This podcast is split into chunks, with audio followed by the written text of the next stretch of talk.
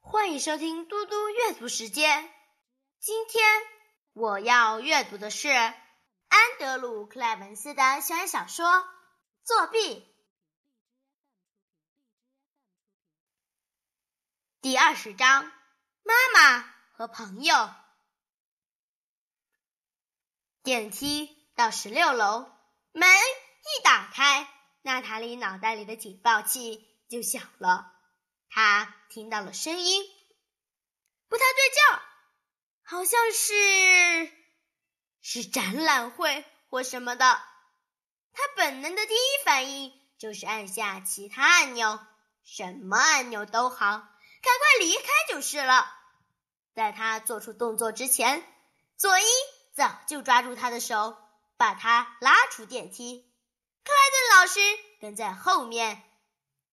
佐伊直直走向一扇对开的大门，那是一个很大的会场，在里面大概有五六十个人，各成一小圈站着聊天，每个人的讲话声都盖过其他人的音量。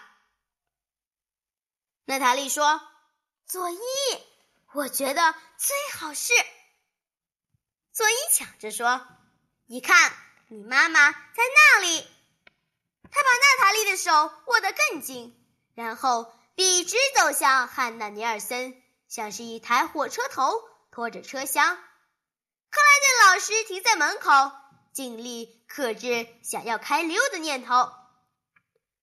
走到一半，娜塔莉看到那个横幅布条。作弊，卡山卓拉戴！恭喜我们的新作者。摄影师把机器转向，对准了佐伊和娜塔莉。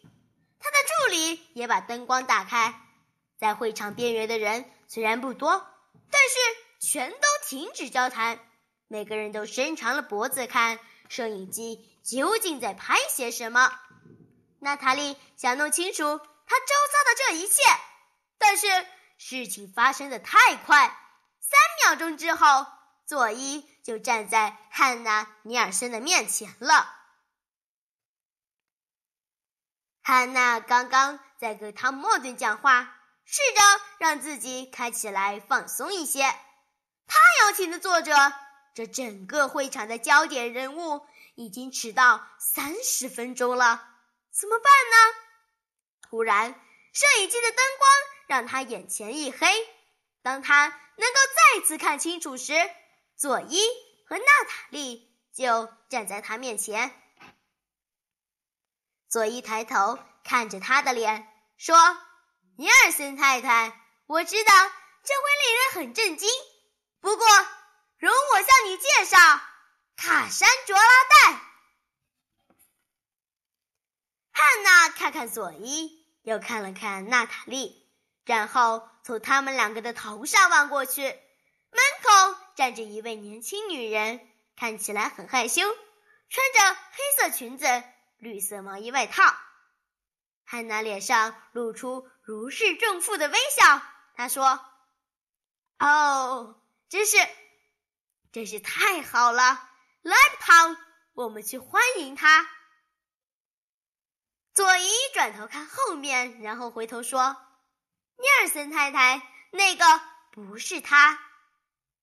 所以把手轻轻放在娜塔莉的腰上，说：“这才是卡山卓拉戴，这是他的笔名。卡山卓拉戴就是娜塔莉尼尔森。”摄影师把这一切都录了下来。袋子在转的时候，摄影师心里想：“再也没有。”比这个更棒的了，他想的一点都没错。摄影机清楚的录下一切，他录下这个女人看着这个女孩，表情是无比的困惑。他录下这位母亲的眼睛真的很大，双眉揪成问号，然后又因为恍然大悟而松开了眉头。他录下这两张脸。他们脸上的情绪变化，就像是在跳芭蕾一样。麦克风收录到这女人的呼吸声，她几乎是猛然吸一口气，然后长长的呼出来，像是在叹息一般。麦克风还收到这个女孩低声的说：“是真的吗。”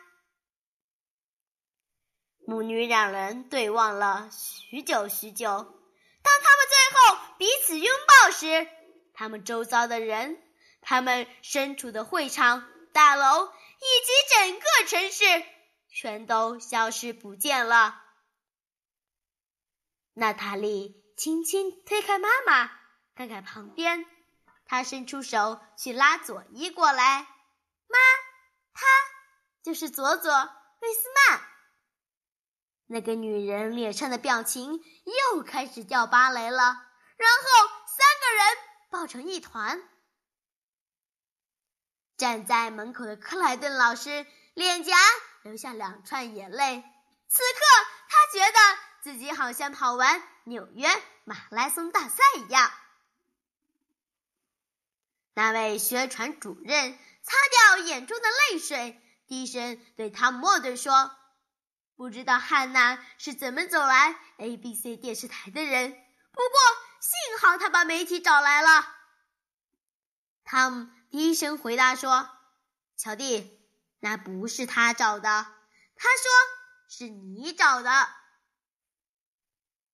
电视台回来拍摄，是因为佐伊把他的试读本寄给了 ABC 电视台的一位制作人。”还解释了这本书出版的所有幕后过程。他向那位制作人保证，作者会在发布会上公开身份，地点在小船少年出版大楼的十六楼，时间是六月的第二个星期五下午四点。谢谢大家，我们下次再见。